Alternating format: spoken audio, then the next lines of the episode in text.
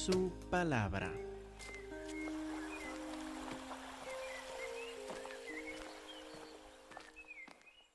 Pues como mencionamos en la oración, hoy repasamos algunos capítulos del libro de Job, empezando en el capítulo 15.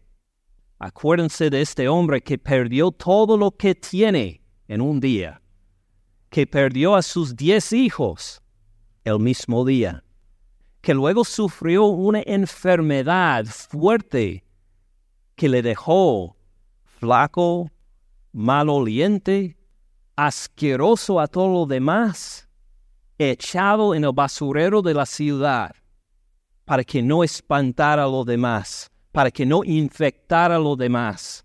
Y ahora han llegado sus amigos a consolarle.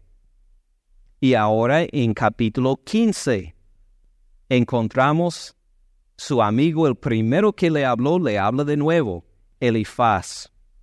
Este Elifaz se queda bien frustrado con Job. Job es un caso muy duro.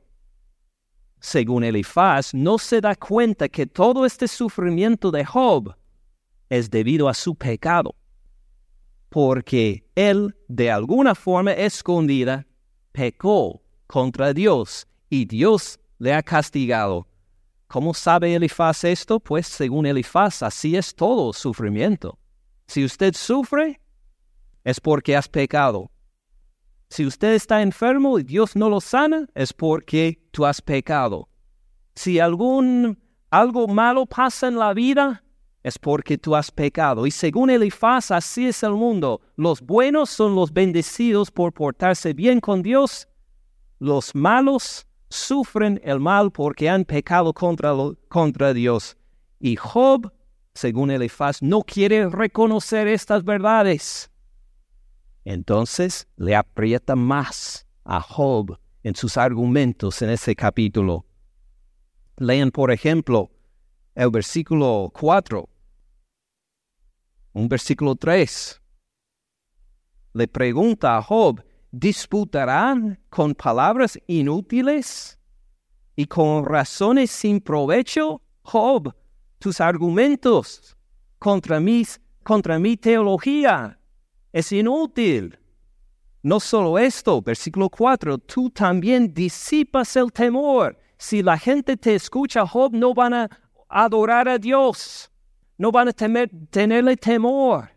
Tú que dices que nunca has hecho nada para merecer tal castigo, obviamente sí.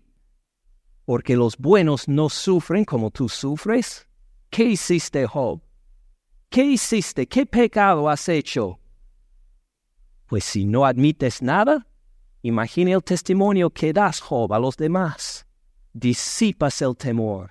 La gente te va a ver a ti, Job, y van a dejar de temer a Dios.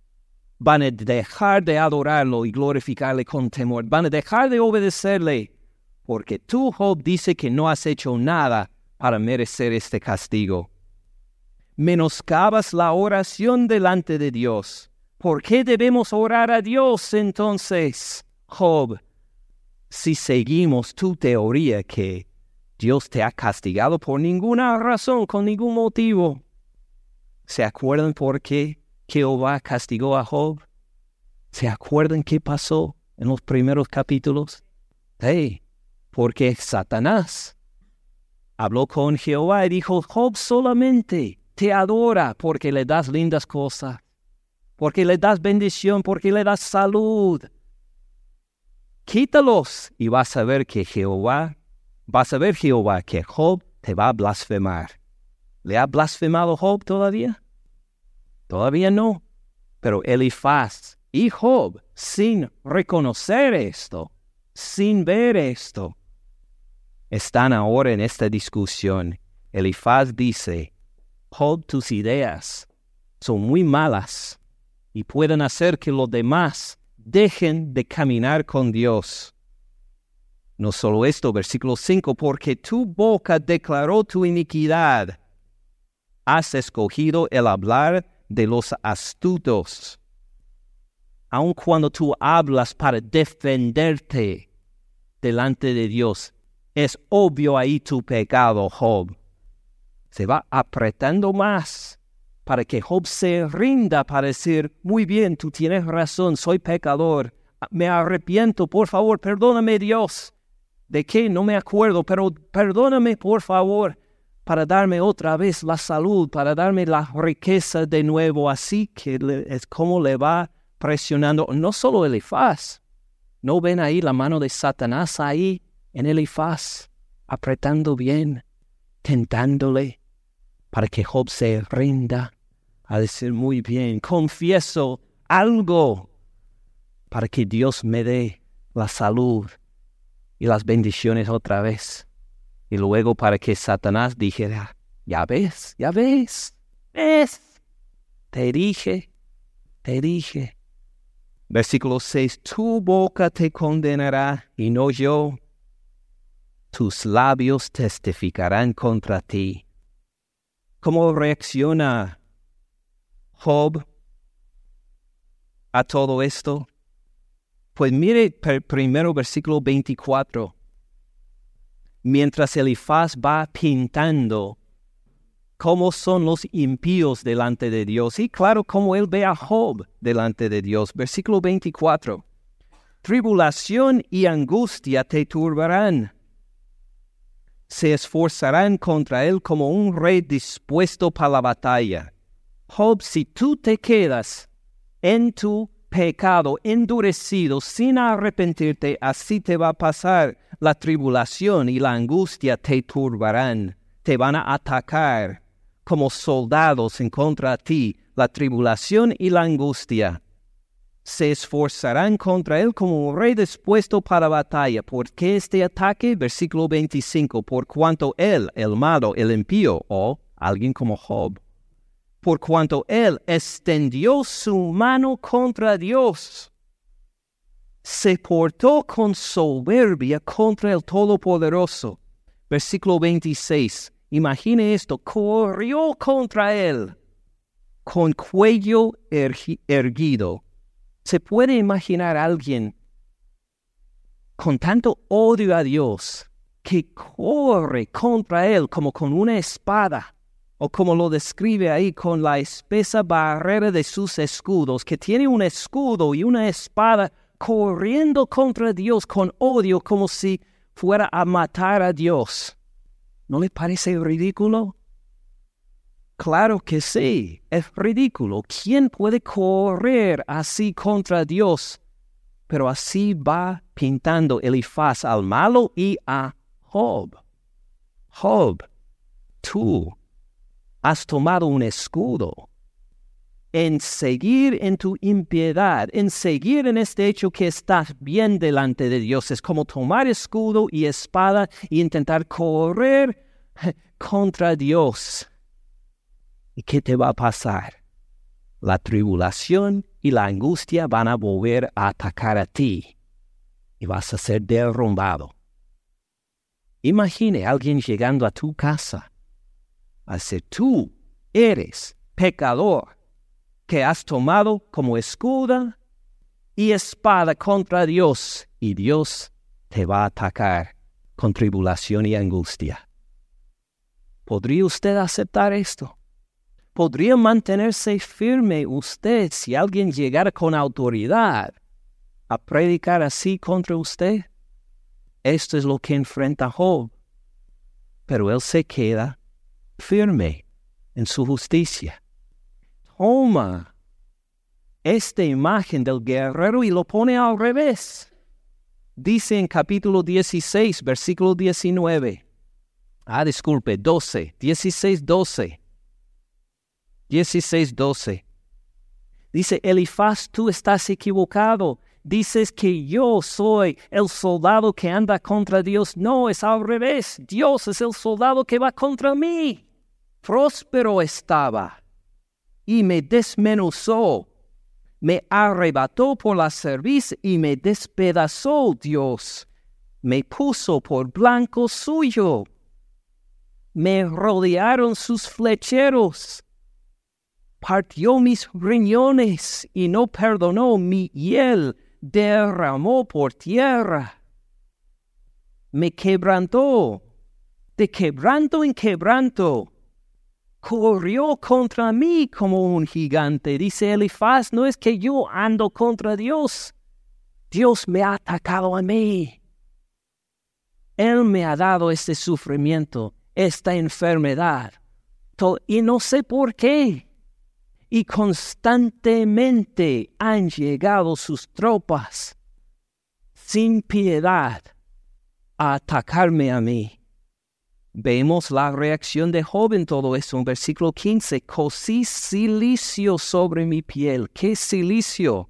Es una tela de pelo de cabra, muy incómodo, que se, en que se vestían los judíos como en muestra de arrepentimiento o de llanto, de dolor. Le incomodaba la carne para despertarles al arrepentimiento, despertar el llanto y la tristeza. Dijo Job, lejos de atacar a Dios, me he humillado a ver este ataque. Puse mi cabeza en contra de Dios, erguido, mi cuello contra Dios, no, lo puse en el polvo. En arrepentimiento puse mi cabeza en el polvo, en lo más bajo, inclinándome delante de Él.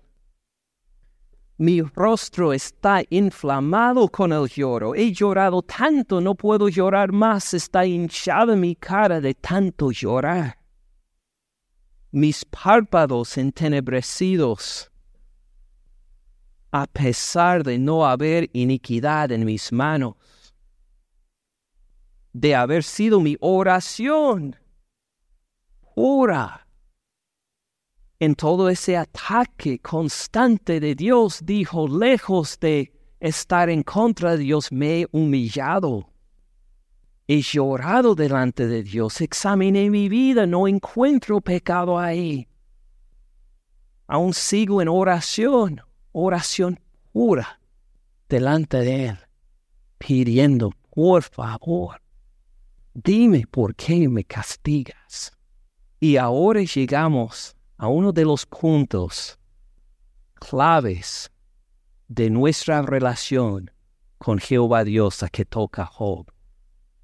Acuérdense de este alto y bajo de emociones que sufre Job. Algunos momentos está con confianza con Dios, otros momentos muy deprimidos, pero pues, y a veces toca ahí algunas fundaciones principales de nuestra relación con Él. ¿Se acuerdan de esto? Llegamos a otro de estos momentos en versículo 19, en que en medio de esta humillación, esta búsqueda de Dios, mientras Dios lo está atacando, sale ahí una expresión de seguridad y de esperanza impresionante. Versículo 19 mas he aquí que en los cielos está mi testigo. ¿Se acuerdan cuando empezamos a cantar? Testigo fiel, hablando de Jesucristo. ¿Alguna vez se ha preguntado, cuando ve la letra mientras estamos cantando al Señor, ¿alguna vez se ha preguntado qué quiere decir esto? No, soy el único que hace esto. A veces digo, ¿qué quiere decir? No, antes de cantar me dan la letra de las canciones para dar la aprobación que sí, esto podemos cantar. Y a veces me pregunto, pues, ¿por qué dice esto? ¿Dónde en la Biblia quiere decir esto? Cantamos hoy, en la primera canción, hablando de Jesús como testigo fiel. ¿Qué quiere decir testigo fiel? Bueno, este tema vamos tocando.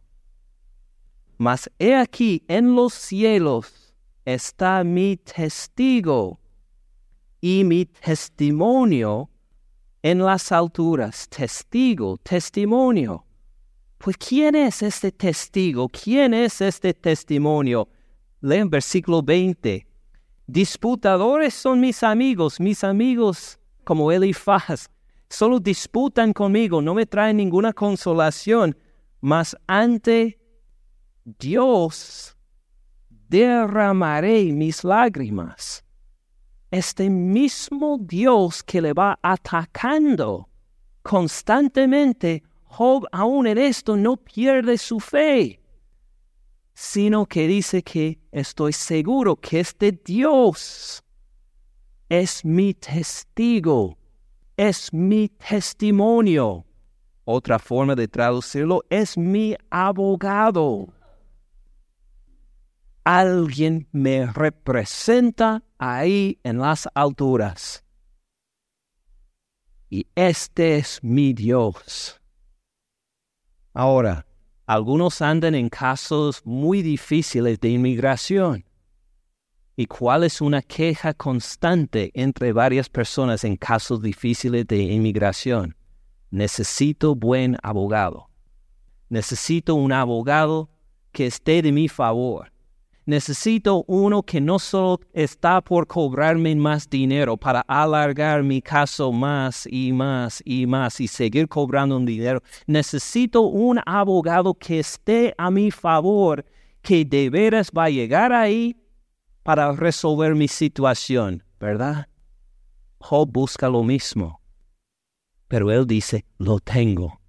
Este abogado tengo en los cielos no ve bien, no ve claramente para poder discernir con perfección quién o cómo es este abogado que tiene en los cielos. Pero aún en esta depresión, en este sufrimiento grande, dice, tengo mi abogado, mi testimonio, mi testigo, el que me representa en los cielos, y este es Dios mismo. Ahora, ¿hay algo más en la Biblia que nos cuenta de este testigo? ¿De este testigo fiel? Claro que sí.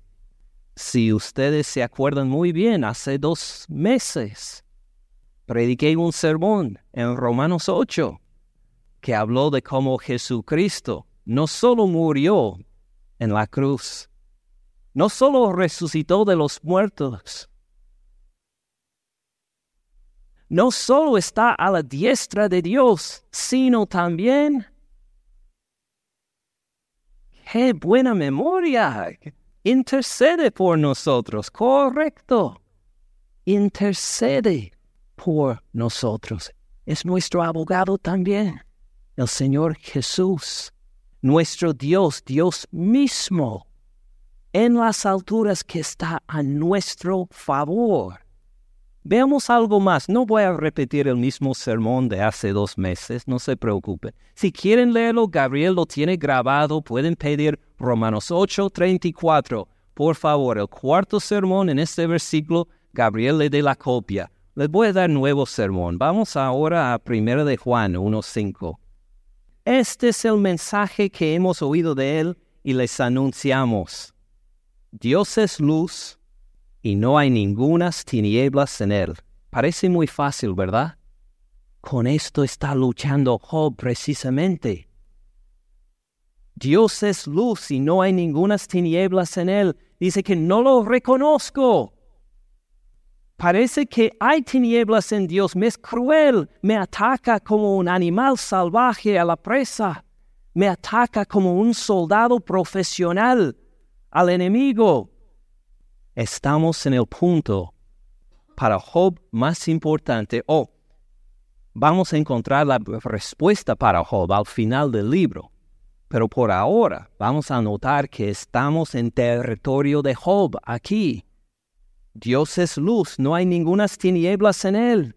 ¿Es verdad? Dios es todo puro, bueno, santo. Claro que sí, aunque Job no lo sienta en este momento. Versículo 6. Si decimos que tenemos comunión con Él, tenemos comunión con Dios, andamos bien con Él, andamos en una relación estrecha con Dios. Si decimos que tenemos comunión con Él y andamos en tinieblas, si decimos con la boca estoy con Dios y andamos en tinieblas, ¿qué clase de tinieblas? Tinieblas como el pecado sexual el adulterio, la fornicación, podemos decir la actividad sexual fuera del matrimonio. Esto sería tiniebla. o mentiras. Mentiras de manipular a la gente con decir nada de la verdad o una parte de la verdad para nuestro provecho, para salir adelante nosotros. Las mentiras son ejemplo de andar en tinieblas.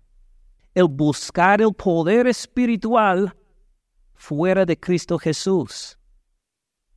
Por santos, por imágenes, por a otros ritos que no tienen que ver con Cristo, el buscar poder espiritual de, estas, de estos caminos fuera de Jesús son tinieblas también. Los enojos, las amarguras, las palabras de violencia, las palabras de rechazo contra otras personas, los corazones endurecidos contra otros, tinieblas. Si andamos en estas cosas, pero decimos, tengo comunión con Dios. Si andamos en estos pecados, pero con la boca, sí conozco a Dios, nos conocemos muy bien, ando bien con Dios, mentimos. Otra mentira más. Uno no puede decir que sí, conozco a Dios, ando en comunión con Él, y caminar, andar en estas actividades de tinieblas. Mentira. Y no practicamos la verdad entonces. No vivimos la verdad porque decimos una cosa sobre nuestra relación con Dios y vivimos otra. Versículo 7. Pero si andamos en luz, si es verdad que andamos en luz, si nos hemos arrepentido de estas obras de tinieblas, si nos hemos apartado de las amarguras, de las mentiras, de la violencia, del pecado sexual, del robo, de buscar el poder espiritual fuera de Cristo, si esto hemos echado detrás y andamos en luz como Él está en la luz, tenemos comunión esperamos ver, tenemos comunión con Dios. Es lo más lógico, ¿verdad? Pero esto no dice. Salta un paso más. Si andamos en luz, como Él está en la luz, tenemos comunión unos con otros. Se manifiesta el hecho de que andamos con Dios en el hecho de que andamos en comunión entre nosotros los que creemos en Cristo Jesús como Señor y Salvador, andamos en comunión los unos y los otros, porque andamos con Dios. Y la sangre de Jesucristo, su Hijo, nos limpia de todo pecado. Pero ¿qué pasa cuando hay pecado entre nosotros? ¿Qué pasa cuando en nuestra comunión unos con otros hay pecado? Ahí está la sangre de Jesucristo para limpiarnos de cuánto pecado? Todo pecado. Versículo 8, si decimos que no tenemos pecado, nos engañamos a nosotros mismos. La verdad no está en nosotros. Pero versículo 9, si confesamos nuestros pecados. ¿Cómo confesamos nuestros pecados? Pues en la Biblia no hay ningún ejemplo, nunca, jamás, de alguien confesando a un sacerdote. En toda la Biblia, Antiguo, Nuevo Testamento, nunca, jamás confiesa uno sus pecados a un sacerdote. ¿A quiénes confesamos? Hay muchos ejemplos en la Biblia en que confiesan los pecados directamente a Dios y a la persona que le ofendió. Muchos ejemplos de confesión de pecados a Dios directamente y a la persona ofendida. Si confesamos nuestros pecados, Él es fiel y justo para perdonar nuestros pecados y limpiarnos de parte de la maldad, de toda maldad. Dejarnos completamente limpios, perdonados. Si decimos que no hemos pecado, le hacemos a Él mentiroso. Él ha dicho que somos pecadores. Él ha dicho que sin Él somos pecadores. Su palabra entonces no está en nosotros. Ahora, ¿por qué estos versículos? Para prepararnos para ver a Jesús como nuestro abogado, como nuestro testigo. Aquí lo describe en más detalle en capítulo 2. Capítulo 2, versículo 1. Hijitos míos, Juan es, apóstol de mucha edad. Él nos puede llamar hijitos míos si quiere. Hijitos míos, estas cosas les escribo para que no pequen. No quiere que andemos más en el pecado. No es para deprimirnos, sino para que no pequemos más. Si alguno haya pecado, abogado tenemos para con el Padre. A Jesucristo el justo. Ahí está el abogado, el testimonio, el testigo, el que está por interceder por nosotros delante del Padre es Jesucristo. Ahora, ¿qué clase de abogado quieres en un caso de inmigración?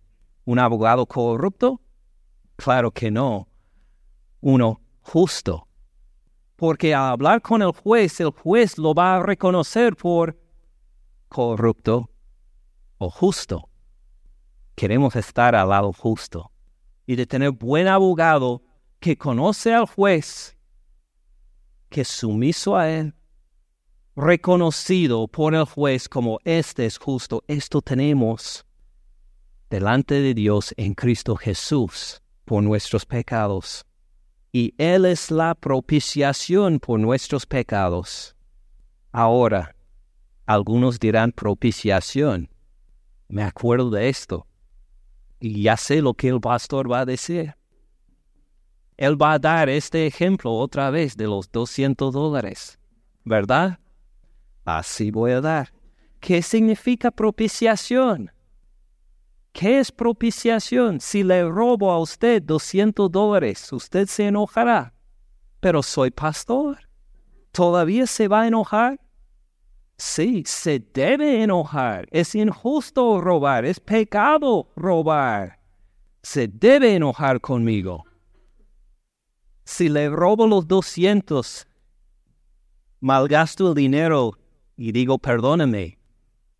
Usted está bajo la obligación de perdonar. Le pido perdón, usted me perdone. Si le devuelvo los doscientos, eso es restitución. También me perdona, pero se incluye restitución. Pero si le robo doscientos y le doy ochocientos, esto es propiciación.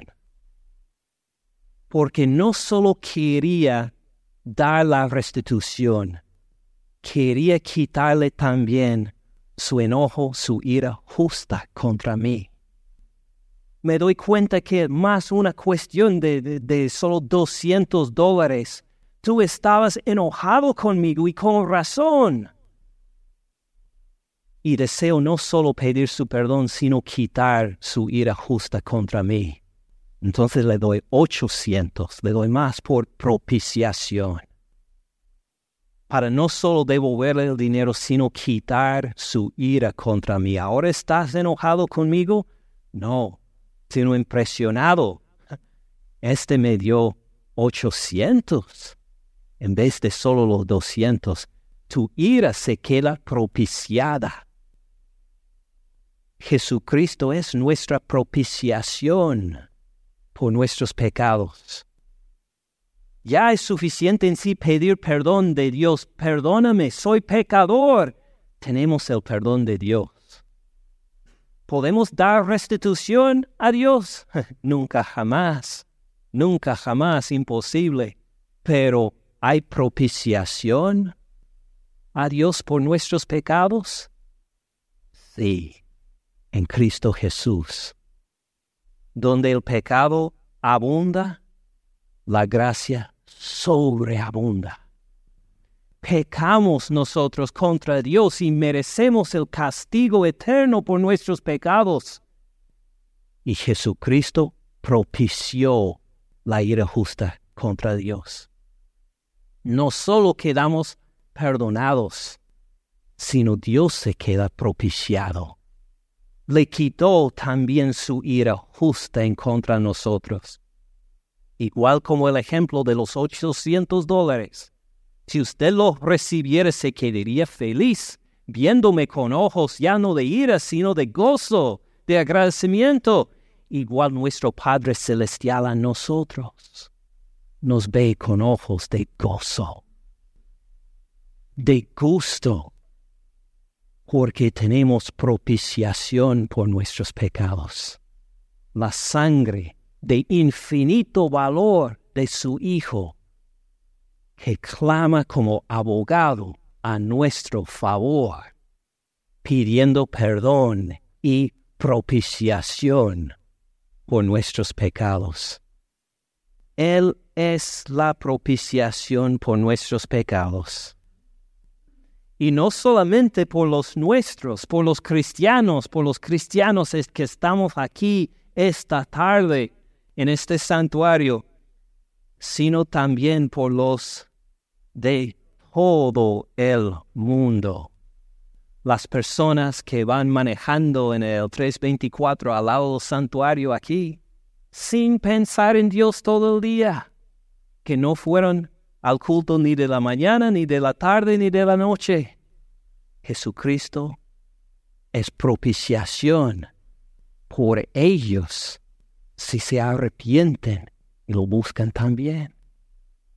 Una persona de lo más malvado que podemos imaginar. Cristo sirve de propiciación por él o por ella también. Pero una persona tan malvada de otra cultura o de otra raza o de otra religión, Jesucristo también es propiciación por ellos. Lo que sea nuestro país de origen, lo que sea la matiz de nuestra piel, lo que sea los pecados que hemos, que hemos cometido, Jesucristo no solo nos da perdón por su sangre, sino propicia la ira justa de Dios. Y este es el mensaje primero en que confiaba Job, que a pesar de estos ataques constantes de parte de Dios contra su familia, su, su economía, su propia carne y hueso, se dio cuenta, se quedó firme, tengo un testigo, un abogado, tengo no solo un abogado, mi abogado en los cielos, mi testimonio, el que habla a favor mío. Y esta tormenta de alguna forma se va a resolver delante de Dios. Y si usted tiene fe en Cristo Jesús, como su propiciación única por sus pecados. Es la misma fe y seguridad que usted tiene también, teniendo testigo fiel en las alturas, que comunica al Padre no solo el perdón, sino la propiciación por sus pecados también. Y esto es lo que deseamos celebrar en la Santa Cena. El hecho de que Jesucristo, en morir en la cruz por nosotros, intercedió por nosotros como buen abogado a nuestro favor, alcanzando no solo nuestro perdón, sino la propiciación para quitar por completo la ira justa de Dios contra nosotros. Gracias por escuchar al pastor Ken en este mensaje. Para más recursos, visite caminandoensupalabra.org.